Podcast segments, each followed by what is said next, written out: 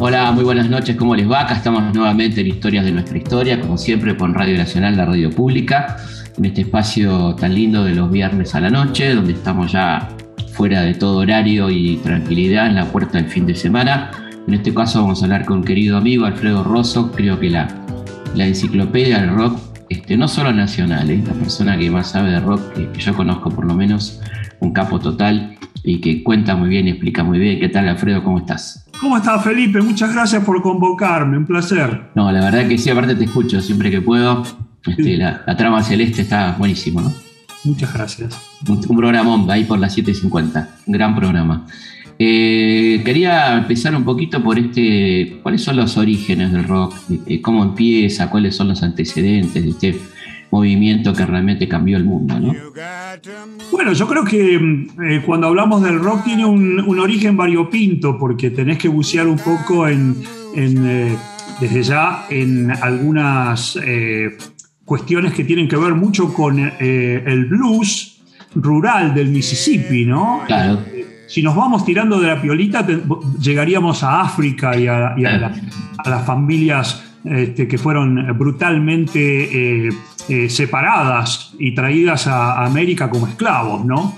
Y a lo largo de los siglos, este, sus costumbres y sus, sus, sus ritmos y sus, y sus temas y, y, todo lo que tenía que ver con esa tradición africana se fue eh, combinando con cuestiones del Nuevo Mundo y en, siglo, en, el siglo XX, ya en el sur de los Estados Unidos, empieza el blues rural como una especie de canto de desahogo de esas familias negras que, si bien ya no eran esclavas formalmente, lo eran de hecho porque trabajaban para el señor de la plantación en plantaciones de algodón o de tabaco, cosechando de sol a sol, ¿no? Trabajando desde la mañana hasta la tarde, en condiciones así muy precarias. Y entonces un poco su, su, su, manera de expresarse, su manera de desahogarse era componer estas canciones que hablaban de amores este, despechados o de las duras condiciones de sus vidas. Y eso fue dando origen al, al blues rural, al uh -huh. blues que se tocaba en, digamos, en los centros cívicos de la Claro. población. Y ahí después, con, con, con, la evolución que se da en la Segunda Guerra Mundial, que hay mucha demanda de, de mano de obra en las ciudades industriales, muchas de esas familias se fueron buscando mejores condiciones de trabajo a ciudades como Chicago, por ejemplo. Claro. Y ahí, claro, se necesitaba ya no, podían tocar con guitarras acústicas porque el, mismo ruido de la ciudad lo impedía. Tenían que tocar en clubes donde había el ruido de los comensales, este, eh, el ruido de la calle, etc. Entonces el blues empieza a electrificar.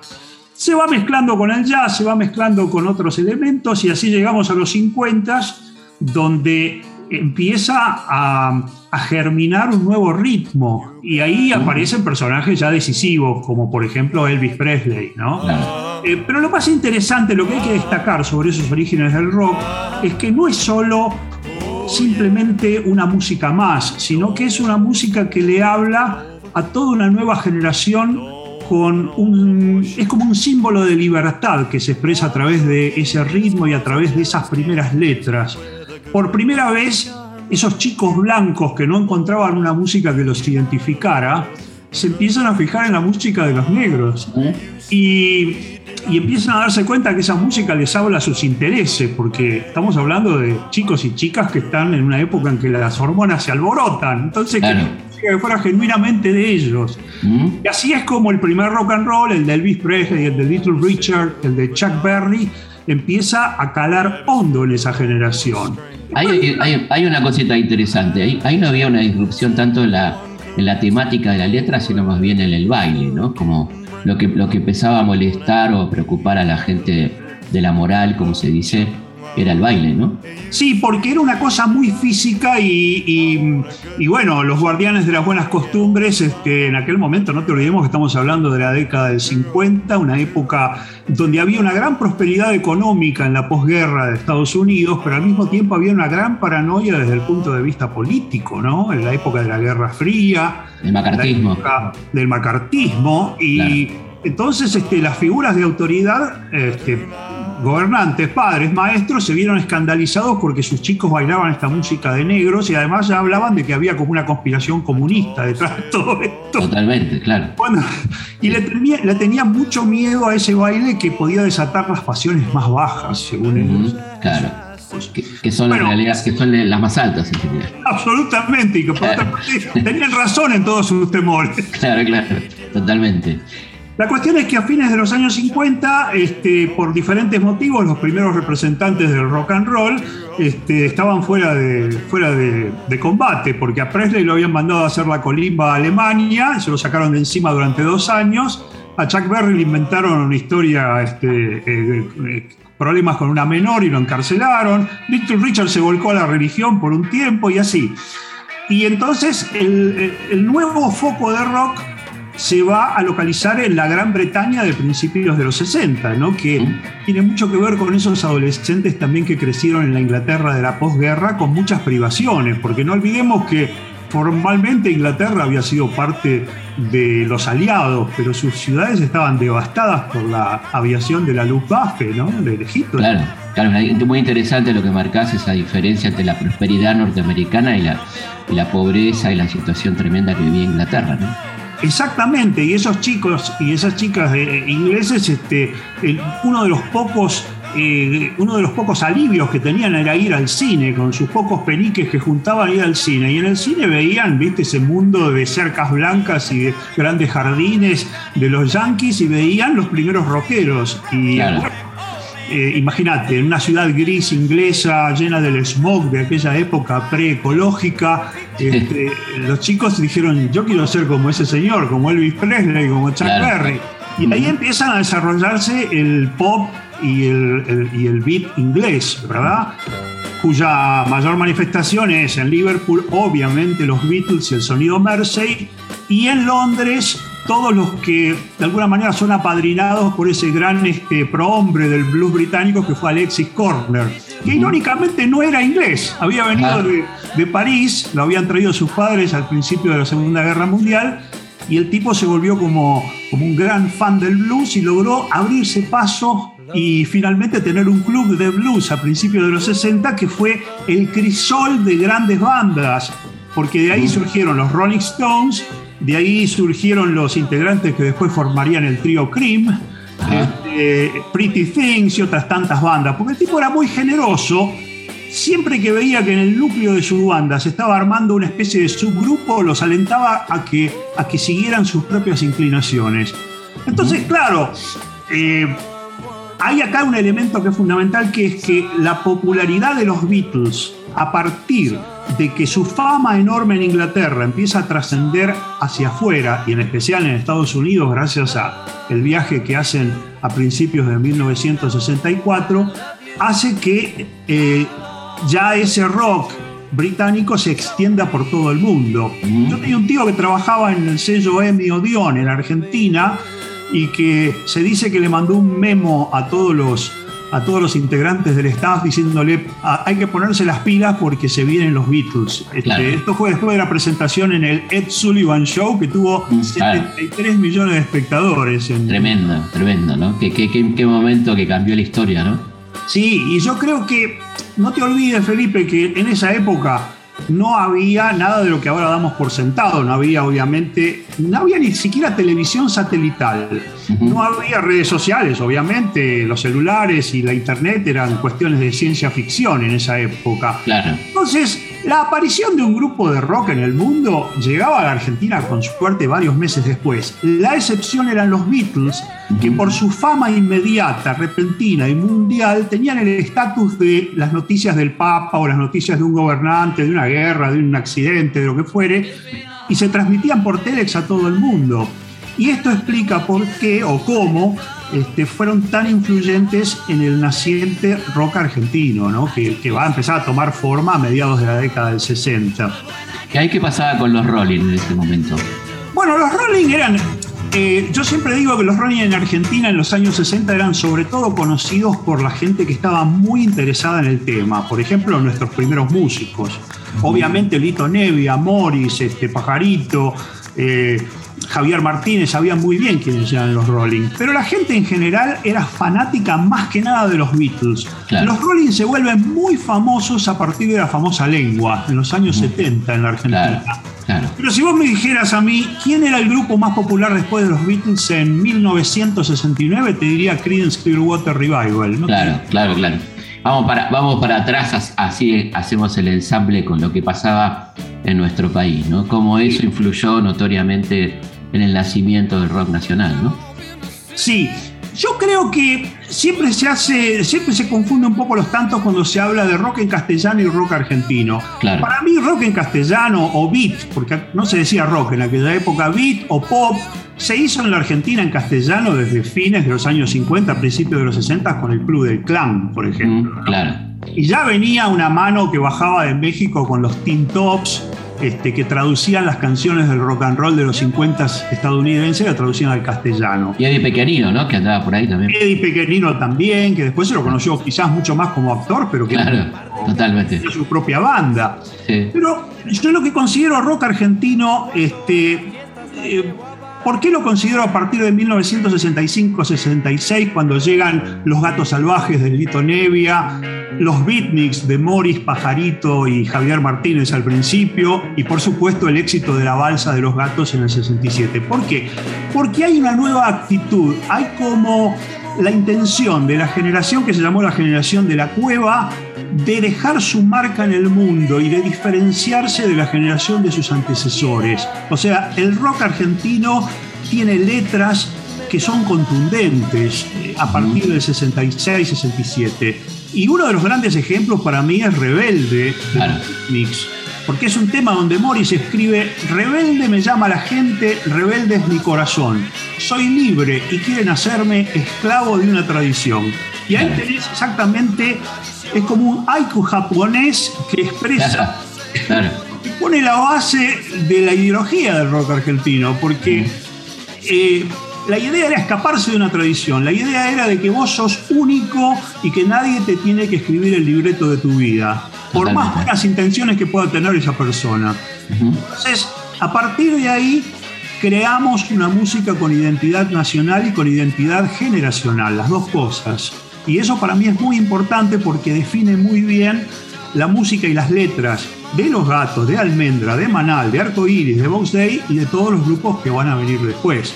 Entonces, para mí es fundamental entender que esa primera generación que se congregaba en el mítico local de la calle de la avenida Puyredón llamado La Cueva y que después era más, era, más, era más Recoleta que Once, ¿no? Exactamente.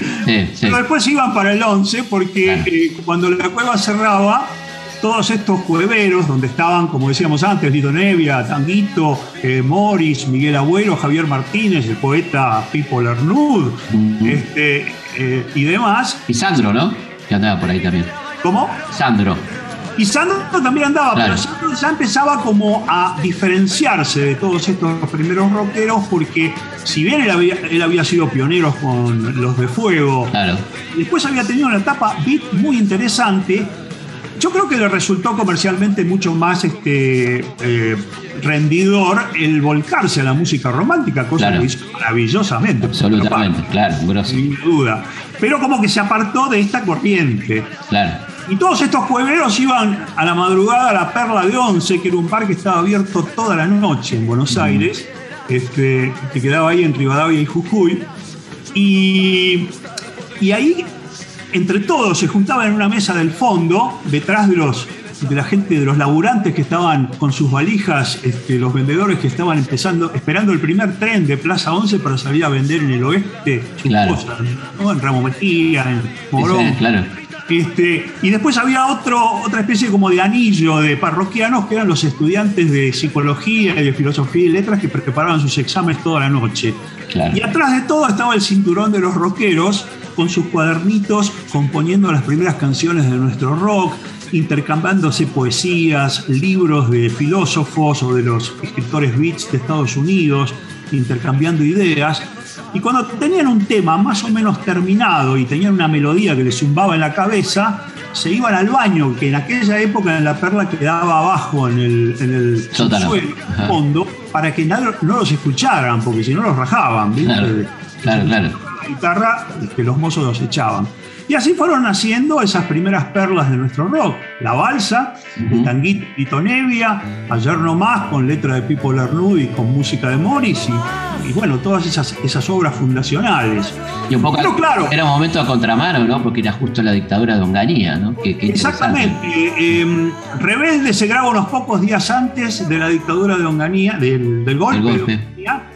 Este, y sale ya este, bajo el gobierno militar. Y lógicamente eh, era una situación muy difícil desde el punto de vista social y político porque enseguida se desata una censura en todos los medios y en la educación, ¿no? Porque un mes después del golpe viene la noche de los bastones largos. Claro, claro. Este, se produce esa persecución de, nuestros profesores y todo eso.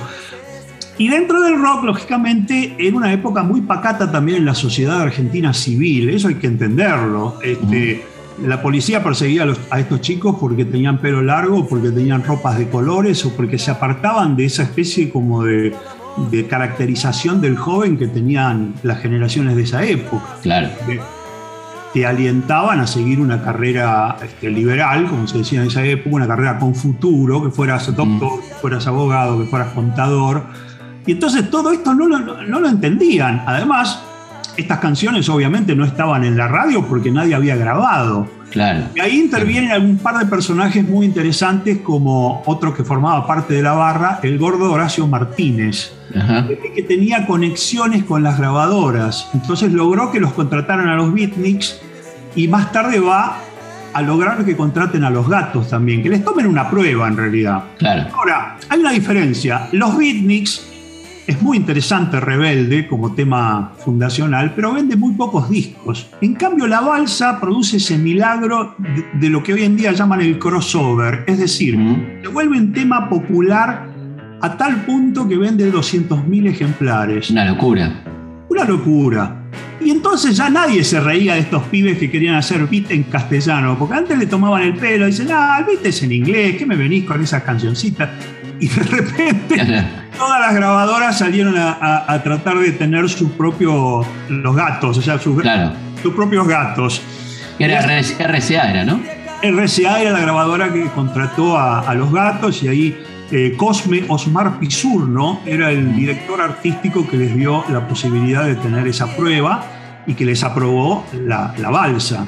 yo siempre digo que la balsa es muy interesante porque yo recuerdo que tenía 12 años en aquel momento y los pibes de mi barrio la cantaban, los pibes que jugaban al fútbol conmigo, que jugábamos al poliladron, etcétera, todos los juegos callejeros, porque en ese momento estabas mucho en la calle. Mucho en la calle, claro. Cantaban eso de tengo que conseguir mucha madera. Yo les pregunto, che, ¿qué es eso? Y dice, oh, no conoces el tema este, se llama la balsa. Claro, claro, claro. Ahí tenés un ejemplo, Felipe, de presión de pares. Yo fui y compré el disco de la balsa.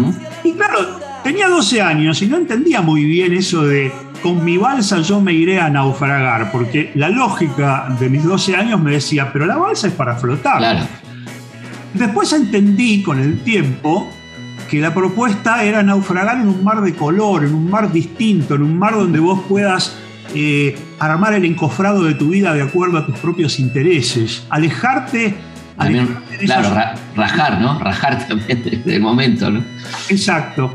Y, marchar hacia la locura. Otra cosa que me llamaba la atención. Yo decía, pero ¿cómo? Este, eh, con mi balsa, cuando mi balsa esté lista, partiré hacia la locura. La locura es. Eh, y después entendí lo que era esa locura. Era la locura de la libertad.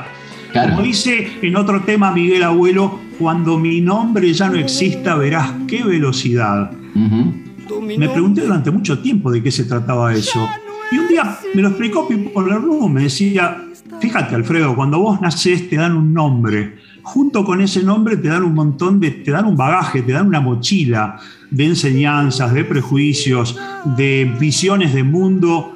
Y llega un día en que vos te das cuenta que algunas de esas cosas por ahí las compartís, pero otras no. O sea, empezás a tomar tu vida en tus manos y descubrís que vos no sos solamente tu nombre, que son más que tu nombre. Entonces ya nadie, potencialmente nadie te puede parar. Cuando mi nombre ya no exista, verás qué velocidad. Impresionante. Yo me quedé así, me quedé mirando a Pipo con los ojos como el 2 de oro. Sí, sí, impresionante. Aparte, este, toda la. Bueno, una, poética muy interesante, ¿no? Muy, muy de decir lo que no se podía decir también, ¿no? Muy de decir lo que no se podía decir y de tratar de utilizar eh, eufemismos. Incluso había temas que ya en esa época eran vistos con un poquitito así como de, con un ojo crítico muy fuerte. Por ejemplo, ayer nomás hubo que cambiarle la letra para que pudieran grabarlo a los gatos. Porque eso de decir eh, eh, este país tiene, eh, es grande y tiene libertad, hoy desperté y vi mi cama y mi cuarto y en este mes no tuve mucho que comer. O decir, la gente vive sin creer, era una ofensa a Longaniato. Total, total. Sí, sí. Eh, entonces, este, bueno, en algunos casos se cambiaron algunas letras para poder grabar, porque era fundamental poder grabar. Hay que explicarle mucho a la gente de hoy en día, donde uno puede grabar un disco en la comodidad de su habitación con una inversión tecnológica mínima, modesta. Claro. Que en aquella época llegar al disco era como tocar el cielo. Vos estabas muchas veces con tu guitarrita esperando dar una prueba en una grabadora y a lo mejor te pasabas horas esperando que te atienda el director artístico. Y a lo mejor te decía, pibe, mira, hoy no tengo tiempo, volvé el lunes. Y vos volvías con la guitarrita con tal de que tomaran esa prueba.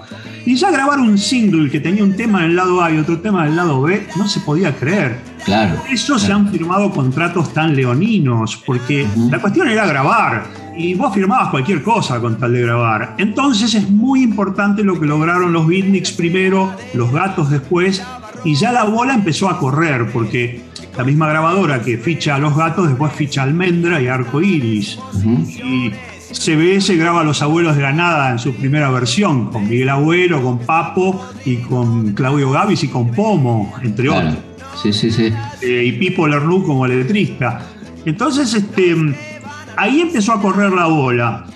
Ahora, yo creo que eh, lo que conocemos como movimiento de rock argentino empieza a cobrar mayor dimensión a medida que los grupos empiezan a actuar en locales más grandes y que empieza un reflejo periodístico especializado, entre comillas, de, de, lo que se trataba. Primero empieza con una revista muy interesante que se llamaba Pinap. Claro que tenía, yo lo que recuerdo de Pinup sobre todo es que me entusiasmaba mucho desde el punto de vista estético y desde el punto de vista de que la comunicación era un poco de igual a igual. Y era muy... ya, la, tipografía era, era muy, muy bit, ¿no? Sí, y era muy linda la estética de los dibujos, la, diagramación. Vos sentías que te pertenecía esa revista. Totalmente. Pero Pinup hablaba de Almendra, hablaba por ahí de Manal, de los abuelos de Granada, pero también hablaba de, otra música, de una música más pop, qué sé yo, podía estar Donald, o podía estar, este, qué sé yo, Bárbara y Dick, que estaba todo bien con eso. Simplemente que no, Había, no había una caracterización de movimiento todavía. Eso sucede con la aparición de revista Pelo en 1970 yo creo que la mayor inteligencia de Daniel Ripoll, de Manuel Siveira y de Juan Manuel Siveira y de toda la gente que trabajó en pelo fue establecer como la idea de, de un movimiento de rock argentino. Y como la revista tenía distribución federal, o sea, estaba muy bien distribuida en el interior y todo eso, se empezaron a juntar todos esos puntos neurálgicos. Los grupos que tocaban rock en Mendoza o en Tucumán o en los nuevos grupos de Rosario, de Córdoba, de donde fuere, comprendieron de que eran parte de, una cosa que se estaba desarrollando, que no estaban tan solos. Como una comunidad, ¿no? Ahí está. Mm. Y eso se fue solidificando también con la organización de los primeros festivales Barrock, que acontecieron en el que Felipe ya no existe, que es el velódromo municipal de Buenos Aires. Claro. sí. Fue demolido. El tercero de esos festivales se hizo, en cambio, en un campo que tenía el Club Argentino Juniors, y hoy en día creo que es este, el Estadio de Malvinas o es muy cerca de allí, y fue filmado por el director Aníbal Uset. Y ahí tenemos las primeras imágenes en color y con música sincronizada de los comienzos de nuestro rock. Este, por eso esa película, Rock hasta que se ponga el sol, la recomiendo a todo el mundo. Porque extraordinaria, extraordinaria. Y además, este, qué interesante el nombre Pelo de la revista, ¿no? Que, que hoy, hoy por ahí puede sonar misterioso, pero que evidentemente hacía referencia a una identidad, ¿no? Lo del pelo largo y, y el problema de onganía con el pelo, ¿no? De mandarte a la comisaría a cortarte el pelo. Sí, y vos sabés que no era un problema exclusivamente argentino. Por ejemplo, Crosby tiene un tema, David Crosby tiene un tema con Crosby, Stills and Nash que se llama I Almost Cut My Hair, o sea, casi me corto el pelo. Y en la letra dice, pero no lo hice, no lo hice. Y no entiendo muy bien por qué, pero no lo hice. Sentí que le debía a alguien el no cortarme el pelo. Y dice, siento que debo dejar flotar al viento mi bandera freak. Claro. Era la bandera freak, una señal de identidad de esa, de esa juventud que, no olvidemos, Felipe, que estaba en ese momento dejando su marca en más de un sentido en el mundo, porque estamos hablando de las primeras manifestaciones en contra de la guerra de Vietnam en, los campos universitarios de Estados Unidos y en las calles. Estamos hablando de la gente en las calles de París en el mayo del 68, la, revuelta de Praga, donde los jóvenes tuvieron también un, rol muy importante, y todo eso se sabía en la Argentina en aquel entonces. Pues yo recuerdo que era tema de discusión en la secundaria, por ejemplo. Estaba pasando a nivel mundial con el rock. Estaba pasando a nivel mundial. Y incluso Jagger en el 68 hace un tema donde envidia a los jóvenes de París y lo llama Street Fighting Man, el hombre que pelea en las calles. Y dice, ¿qué puede hacer un pobre muchacho en la soñolienta Londres más que este, pelear en las calles, luchar en las Sí, sí, sí. Y digo, y en ese momento, ¿qué pasaba con el rock en el mundo en ese momento? Bueno, en ese momento eh, se produce un salto evolutivo muy importante eh, que una vez más lo encabezan los Beatles. Fíjate qué paradoja, los Beatles que eran inmensamente famosos ya en 1966 dicen, ok, somos muy famosos, nuestros discos se venden muchísimo, pero estamos hartos de estas giras donde nadie nos escucha, todo el mundo grita y sentimos que estamos eh, anquilosándonos artísticamente. Entonces deciden parar con las giras y dedicarse a progresar en el estudio. Vos fíjate qué notable la cabeza de estos tipos que, eh, que, en lugar de apostar a lo seguro y seguir grabando el mismo disco con leves variaciones a lo largo del tiempo, revolucionan su forma de componer, se dedican a hacer letras mucho más este, profundas y hablar de lo que les pasa internamente, incorporan instrumentos nuevos eh, como el citar indio a través de George Harrison y arman álbumes como Revolver o como Sgt. Peppers, que insisto, por la propia difusión y popularidad que tenían los Beatles, extienden esta evolución a todo el mundo. Porque claro, en el Río de la Plata, ¿viste? los Shakers de los hermanos Hugo y Osvaldo Fatoruso hacen la conferencia secreta del Totos Bar, que también es un salto evolutivo notable. Lito Nevia en el segundo álbum de los Gatos este, ya tenían melotron, balalaika y un montón de instrumentos y, y con los ritmos y con, y con las estructuras este, melódicas y todo eso. Y lo mismo pasa en Chile con los jaivas y en Perú con el polen. Y entonces, lo que estamos viendo es que la influencia evolutiva de los Beatles se traslada al rock de todo el mundo. Pero no estaban solo los Beatles. Los Rolling también pegan un salto evolutivo a partir del álbum Aftermath. Eh, los primeros bluseros ingleses empiezan a desarrollar un criterio psicodélico. Ahí tienen que ver, muchas veces se dice que han tenido que ver las drogas psicodélicas o la marihuana, el LSD, puede ser. Pero yo creo que drogas o no drogas, lo importante del tema es la conciencia de que el rock, de que había que extender las fronteras del rock. Y ahí empieza también una nueva ambición solidificada por nuevas condiciones de grabación que ahora te permiten tener 8 canales, luego 16, meter más instrumentos, un músico grabar varias partes de un tema. Y además empieza la fusión del rock con otros elementos, la música oriental, y ahí se meten también las filosofías orientales. Este, la música de folk de diferentes países, la música clásica y también elementos de jazz. Entonces, en el rock que estamos escuchando a fines de los 60, principios de los 70, tiene un techo cada vez más alto.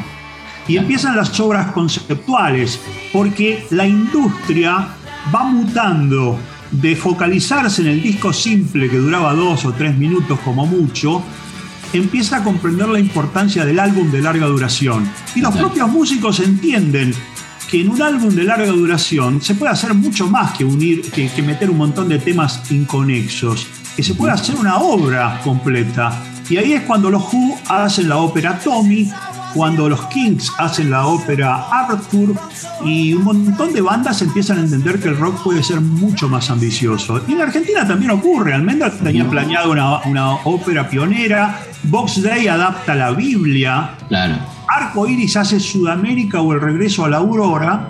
Y acá me parece que hay que hacer un paréntesis para destacar lo importante que fue eh, Gustavo Santaolalla en el sentido de esa, esa conciencia latinoamericanista que empieza a, surgir a partir de ese álbum conceptual de Arco Iris, Sudamérica o el regreso a la Aurora. Este, pero también hay que entender que eh, nuestro rock se vuelve también mucho más ambicioso. Te voy a dar un ejemplo puntual. Almendra y Manal y los gatos se separan en 1971. Eh, de Almendra sale el riñón de pescado rabioso, comandado por Luis Alberto Spinetta, Aquelarre con Rodolfo García y Emilio del Huercio al comando, y Color Humano con Edelmiro Molinari. O sea que de repente tenés tres grupos que salen del riñón de Almendra Claro. para desarrollar nuevas propuestas. En Los Gatos pasa lo mismo. Lito Nevia como solista, eh, Lito es un tipo que era como una esponja para absorber un montón de música del mundo, un tipo curioso, un tipo inquieto desde el vamos. En 1970, hace 51 años, Lito Nevia tenía una colección de discos de pared a pared. Claro. A pelo, o sea, Sí, hay sí, una sí. foto de él con eso. O sea que tenía una, una cabeza enorme, entonces hace experimentos como sus discos solistas, el grupo Winca, eh, la Nevias Band, que hace un, acer- un acercamiento al jazz. O sea que es un momento de florecimiento en la Argentina. También mucho folclore, ¿no? Le mete delito. También le mete muchísimo folclore eh, de, de todos los lugares de Latinoamérica, no solo Claro. de Argentina. Y por otro lado tenés la emergencia del primer hard rock, porque muchos de los músicos de, de bandas que habían quedado medio en banda, Claro. los ex integrantes de la Cofradía de la Flor Solar y algunos de los manales, se congregan en torno a Billy Bond en la pesada del rock and roll, que es nuestra primera selección nacional del rock, si vos Claro, querés. claro. Sí, sí. Y Papo, que había tocado en la segunda versión de Los Gatos, que había tocado con Los Abuelos de la Nada, con Engranaje, la gran banda de Bocón Frasino, finalmente se decide hacer su trío de blues, que es lo que él quería hacer, y saca unos discos fascinantes. Los primeros tres o cuatro discos de Papo Blues no tienen, este, con- no hay con qué darles. Entonces tenemos a principios de los 70 una escena musical argentina muy saludable, en un momento en que había una cierta como tranquilidad social y política que iba a durar muy poco, evidentemente. Estamos en el tiempo en que el ser humano vive con razón de ser. Con solo unas palabras un caso puede resolver. Ah, pero pega una trompada y tira todo. Se cree ya muy listo con su modo de ser. Un hombre sin historia, sin tiempo y sin memoria, puede reaccionar así. Pero no se da cuenta, su personalidad en venta está. Ah, el hombre suburbano sigue su rutina, sin darse cuenta que su vida terminará. Vamos a una pausa y seguimos aquí en Historias de nuestra historia. Felipe Piña hace Historias de nuestra historia por Nacional AM870, la radio pública. Los hechos, los lugares, los personajes son muchos.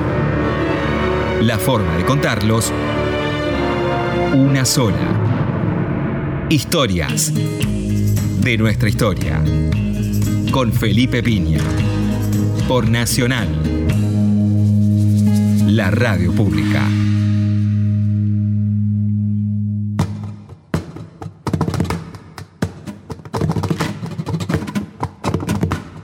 Seguimos en Historia de nuestra historia, en este programa dedicado a la historia del rock nacional. Vamos a ver las vías de comunicación, que son, como ustedes saben, nuestro mail, consultaspigna.gmail.com, nuestra página de web, que es elhistoriador.com.ar, nuestra página de Instagram, que es felipe.pigna. Eh, Seguimos con el curso del CONEX, se pueden seguir inscribiendo en la página del CONEX, sconex.org, Historia Integral Argentina. Continuamos entonces con esta linda charla con Alfredo Rosso. Historias de nuestra historia, con Felipe Piña, por Nacional, la radio pública.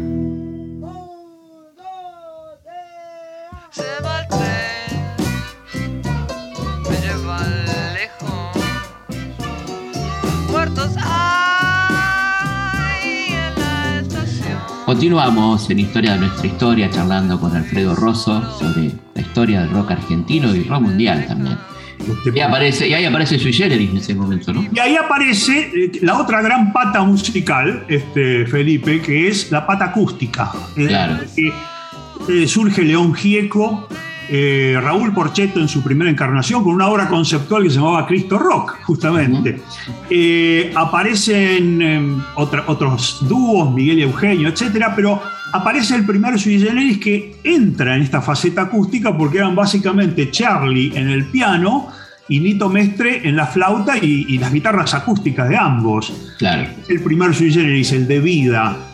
Cala muy hondo también eh, en ese momento porque Charlie tiene una notable habilidad para describir no solo a la generación de su tiempo, sino también a todo el marco social que, había, con palabras sencillas pero muy, muy agudas y eficientes. ¿no? Todo el mundo destaca Canción para mi muerte, que es toda una, una cuestión existencial.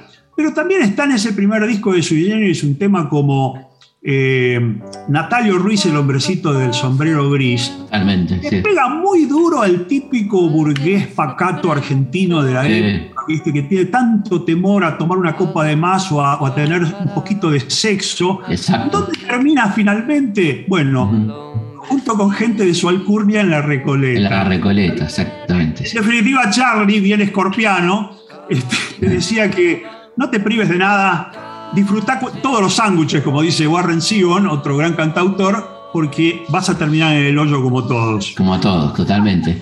¿Y cómo, cómo evoluciona ¿no? este sui generis de, un disco tan intimista a, a, instituciones quizá uno más social, ¿no? Yo creo que eso que decís es muy cierto y es uno de los fenómenos evolutivos en el rock nacional más impresionantes. Lo que pasa con Sui Generis entre vida, pasando por confesiones de invierno, claro. instituciones, es notable.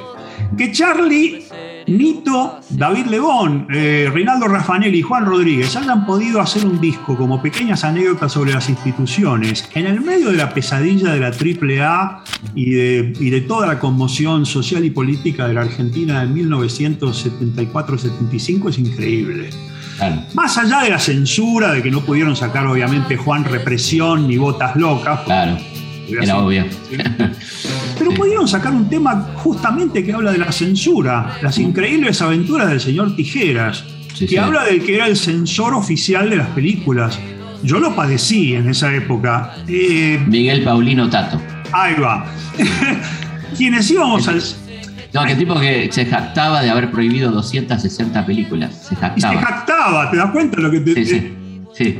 Acá hay que hacer un paréntesis que me parece interesante, Felipe, porque hay que decir que en general los jóvenes y las jóvenes que íbamos a ver recitales en aquella época que les gustaba el rock argentino, era lógico que también te gustase otras expresiones culturales, que te gustase, por ejemplo, la literatura de, ciencia ficción de, que salía en los libros de Minotauro, y que te gustara el cine de autor.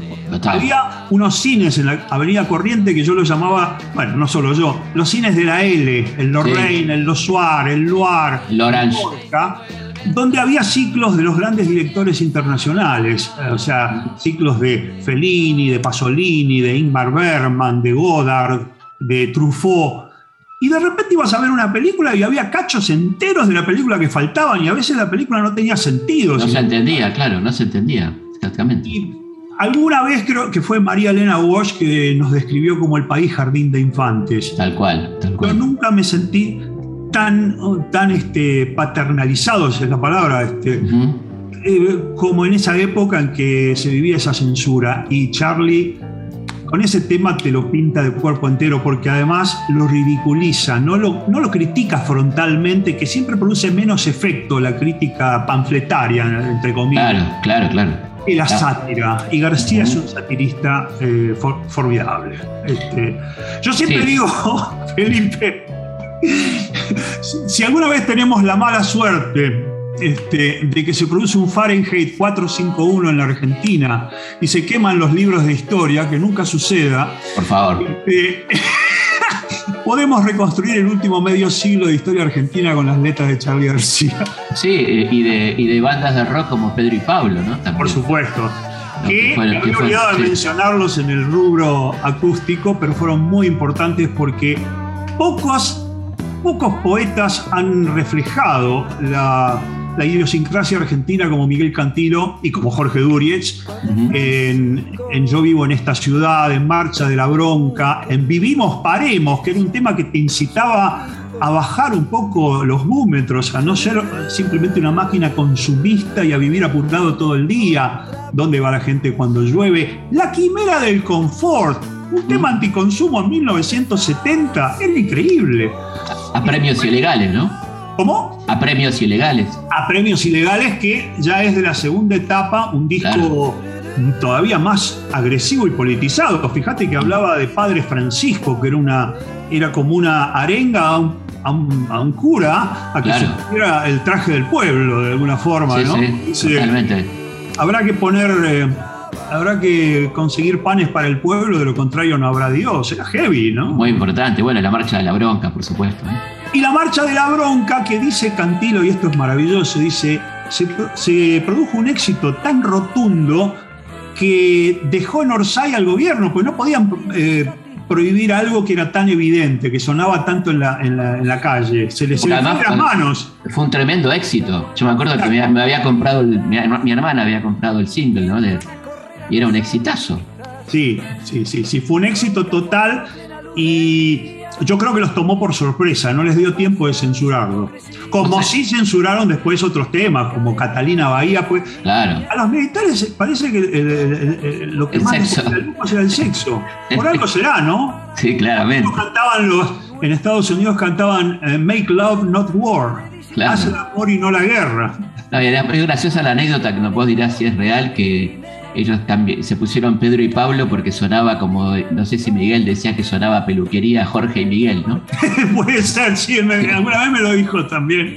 Pero este, lo más gracioso es que yo los descubrí gracias a Fernando Basabru, que aprovecho para recordarlo, un gran amigo con el cual compartimos con, otros grandes la aventura de Expreso Imaginario.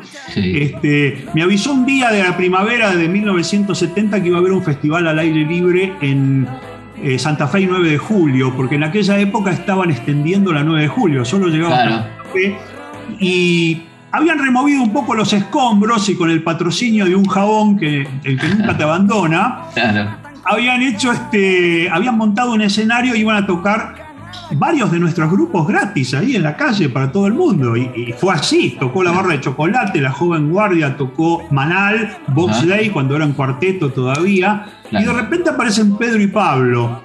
Y nadie los había escuchado, entonces creíamos que era un grupito tipo, este, no sé, mucho más complaciente, como se decía en claro, claro. Cuando empiezan a cantar la marcha de la bronca, la ciudad no lo podíamos creer absolutamente. Fue un descubrimiento increíble. ¿Qué, ¿Qué, le aportó el flaco a este movimiento? Yo creo que Spinetta le dio una poesía eh, inimitable, una poesía que lo más lindo es que con una, con una poética, si vos querés, este, eh, a veces, este, ¿cómo llamarla? Eh, impresionista, psicodélica en cierta manera, también hablaba de cosas que eran perfectamente tangibles. Plegaria para un niño dormido, ese sí. de un chico lustrabotas es maravilloso. No la apología, esa descripción de un lustrabotas es maravillosa. Como es maravillosa Laura va, o a estos hombres tristes, ¿viste? Hablando de, la gente común en un día domingo y al mismo tiempo remontándola a una, especie como a otro lugar. Y me acuerdo con mucho cariño de figuración porque hablaba justamente de, perder la cabeza, de perder la, cabeza que te hace todo el tiempo pensar y razonar y racionalizarlo todo, ¿no? Eh, y eso era solo el comienzo, lo que se fue con Pescado, con Invisible, con Jade, ni hablemos, ¿no? Sí, sí, sí, un hombre que cambió realmente el rock, ¿no? Sí, y vos sabés que hay un disco que yo quiero mucho y que seguramente vos también, que es Spinetta Landi y sus amigos. Sí, total. Y esa gran frase, después de todo, este, tú eres la única muralla. Si no Claro. te acercás, nunca darás un solo paso. Sí, sí, sí, sí. Un consejo, A veces es uno mismo. un consejo que te podía cambiar la vida, ¿no? Absolutamente. Un disco que fue muy maltratado en su momento porque la grabadora no lo entendió. Pero era un disco pionero en poner ritmos tribales, en, en sonidos encontrados y en una poesía así muy, muy, este, que te pegaba por abajo, ¿no? Te pegaba de a poquito, había que escucharlo detenidamente. Y un grupo que está muy, para mí, muy olvidado, que, que fue muy grosso, fue Crucis, ¿no? Sí, eh, Crucis y, y algunos de sus colegas del rock progresivo sinfónico le dieron como una nueva expresión, eh, yo diría, virtuosa a nuestro rock. Eh, virtuosa y a la vez lírica, porque no era simplemente este, sumar y restar nota como Claro, debe claro. músico. Ah, bueno, y. Sí. Era una, era una música eh, expansiva y era una música que tuvo muchos adeptos y también fue muy didáctica, cosa que pocas veces se dice, porque Crucis y también en cierta forma algunos de sus colegas como Alas o Alas. Espíritu, incitaron a mucha gente a meterse en la música, a descubrir la belleza de la música en sí, más allá del mensaje de las letras y todo eso, ¿no? Claro. Todos estos temas eran cuasi instrumentales, en el caso de, Mm. de Alas, este, eh, pero la verdad es que ese rock progresivo argentino fue muy interesante y muy necesario en una época en que una expresión lírica, una expresión de letras así muy combativas y frontales era imposible. Claro, totalmente. Ya estamos en la dictadura. claro. proceso, sí. Igual el título fue sugestivo, ¿no? Los delirios del mariscal. Sí. Bueno, viste que había muchas Sí. Había muchos mensajes por abajo. El Claro. segundo disco de la máquina de hacer pájaros, por ejemplo, los muestra, se llama Películas, los muestra saliendo de un cine de ver la película Trama Macabra. Claro, claro, claro. como que había una conciencia de que había que tirar algunos mensajes cifrados por ahí, ¿no? Qué gran, qué gran banda de máquina, ¿no? Gran banda La Máquina y una, una yo creo que es uno de los adalides de esa resistencia del rock argentino en tiempos de dictadura. Lo podés ver en canciones como Hipercandombe, que habla de la paranoia de ser joven y de querer alejarte de cualquier lío. Pero también, bueno, hay un tema muy gracioso que es el vendedor de las muñecas de plástico, este, que habla de los primeros juguetes sexuales, las chicas de goma. Sí. Y hay un tema que a mí me gusta mucho y que quiero hasta el día de hoy inmensamente porque me parece que tampoco ha perdido actualidad, que es no te dejes desanimar. Sí, total. Esa, no te- esa buenísima. mañanas por andar, porque en aquel momento era común, incluso para los jóvenes, que uno diría, bueno, tiene una visión más joven y más fresca de la vida, pero era muy depresivo vivir en un país donde sentías que estabas, este, eh, que había sido ocupado por tu propio ejército. Claro, claro, claro. Sí, sí, ese tema. Una fuerza de ocupación. Que se transmitía a todas las actividades. ¿viste? Y dice, no te dejes matar, dice en un momento No dado. te dejes matar. Quedan muchas mañanas por andar. Sí. Yo recuerdo que en esa época estaba trabajando en una grabadora. Paradójicamente, en un horrible momento del país, yo tenía una situación laboral casi ideal porque estaba trabajando en los primeros números de Expreso Imaginario junto a gente muy valiosa, como obviamente el director Jorge Pistocchi, como Pipo Lernud, como Claro. Gran revista, ¿no? Gran revista. Sí, yo creo que fue un antes y un después en mi vida, porque este, conocí gente que me afirmó en mi visión de la vida y me hizo ver que estaba ok lo que yo pensaba. O sea, Claro. me sentí mucho más acompañado porque vi gente que, que también tenía esa pasión por vivir de acuerdo a sus propios principios y a sus propias creencias y que lo expresaban en notas, porque Expreso no solo hablaba de música, hablaba de ecología, que era Claro. vanguardista para esa época, ah, tenía notas sobre los pueblos originarios, tenía notas sobre escritores que estaban ocultos, ¿viste? Por ejemplo, qué sé yo, Macedonio Fernández, Claro, o claro. Eh, notas sobre Atahualpa Yupanqui, ¿viste? Que estaba oscurecido y censurado también en Totalmente. Sí, sí. y había historietas locas, fotonovelas locas, ¿viste? La fotonovela era una cosa de, de Sí. romance. Nosotros lo usábamos para, para hablar, por ejemplo, de la fecundación in vitro. Otra, otra cosa. Imagínate en aquel momento, ¿no? Y bueno, fue un aprendizaje muy importante para mí en toda esa época. Y trabajando en la grabadora, que yo me ocupaba de editar discos este, internacionales de rock anglosajón, eh, tenías incluso que cuidarte en la traducción de los títulos, porque habían prohibido la palabra agujas. claro, increíble. Sería cómico si no fuese dramático. No, no, no, claro. Eh, Needles and Pins, que la gente lo conoció por los Ramones, pero nosotros lo editamos por los Searchers en Music Hall, este, le tuvimos que poner espinas y alfileres a la traducción. Increíble. Hot legs, piernas calientes de Rosa. Claro. Tuvo que ser piernas sugestivas porque los ofendía la palabra calientes. Total. caso hoy en día la gente piensa que esto es. Un delirio, delirio completo. Sí, sí, en Odeon hicieron sacar un tema de un disco de Queen, directamente sacarlo, porque se llamaba uh, Lie Down, Make Love, acostate, hace el amor. O sea, eso lo a los tipos. Claro, claro, sí, Increíble, sí. ¿no? Sí, sí, no, no, una cosa realmente impresionante. Pero el rock siguió, siguió a pesar de todo y hubo temas muy candentes en esa época. Por ejemplo, Solo le pido a Dios de León Gieco fue un tema que sale en un momento tremendo, cuando casi nos vamos a la guerra con Chile por la cuestión de las islas del Beagle. Y fue un tema de resistencia porque hablaba de ese monstruo grande que pisa sí, total. Y la... la presencia de la gente, León grandioso.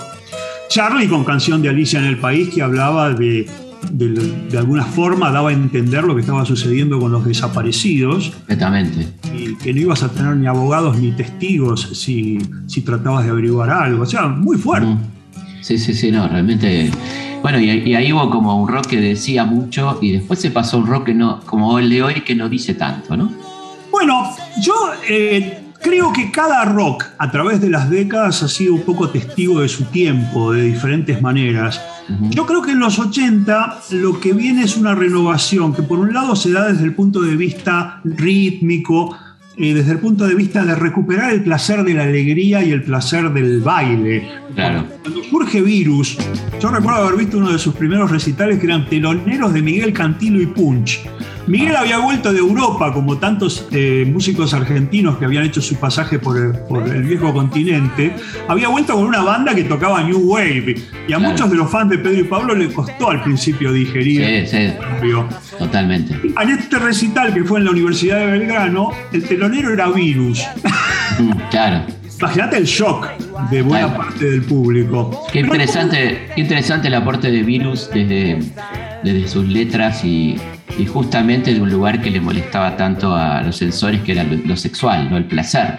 Absolutamente, Wadu Wadu habla de eso, este, pero además, en general, toda la estética del primer álbum, la estética del grupo sobre el escenario, rescataba esa sensación de vamos, divirtámonos un poco, movamos el cuerpo, ¿viste? Claro. Bailes, sexo, diversión, alegría, este, y, y un poco esa hostilidad que tuvo al principio la gente para con virus, para mí tiene mucho que ver con uno de los peores huevos de la serpiente que dejaba la dictadura, que era la internalización de la represión.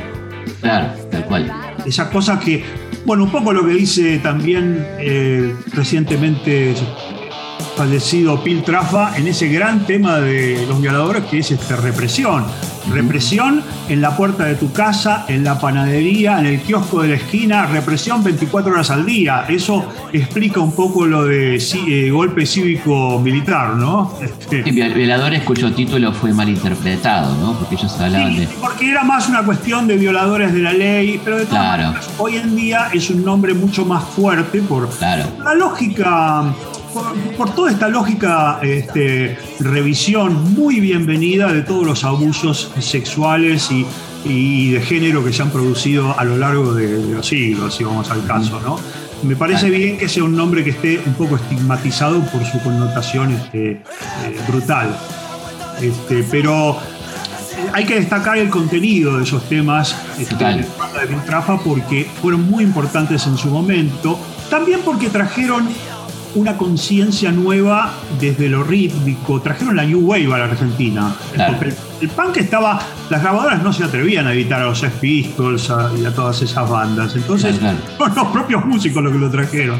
Lo trajeron ellos. Eh, sí. Estamos llegando al final, se nos acaba el programa, pero bueno, seguiríamos todo el día. y te quería agradecer un montón, Alfredo, y vamos a hacer una segunda parte seguramente.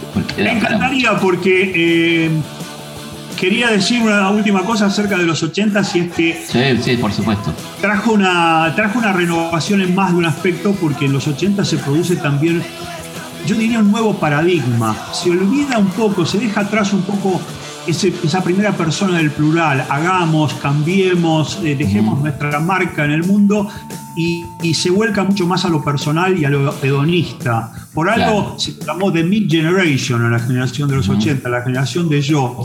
Vamos a tener unos cuantos temas este, que expresan, y que reflejan eso, no que son la apología de eso, sino que lo reflejan. Y siempre digo que el primer disco de Soda Stereo es un ejemplo de eso. Claro, claro bueno, estábamos teniendo. Mi novia tiene bíceps, que habla del gimnasio, afrodisíacos. ¿Por qué no puedo ser del set? ¿viste? Qué bueno. Qué bueno terminar con, con, con Soda Stereo, ¿no? Una banda extraordinaria. Una, gran banda. Y algún día hablaremos de Redondo, Sumo, etc. Queda para otro programa, con muchísimo gusto. Bueno, Alfredo, como siempre, un placer enorme. Muchísimas gracias y nos volvemos a encontrar seguramente. El placer es mío, Felipe. Muchísimas gracias por la convocatoria. Abrazo enorme, ¿eh? que estés muy bien. Pero al menos tengo un Rolex, lo he logrado. Jet set, porque no puedo ser del jet set.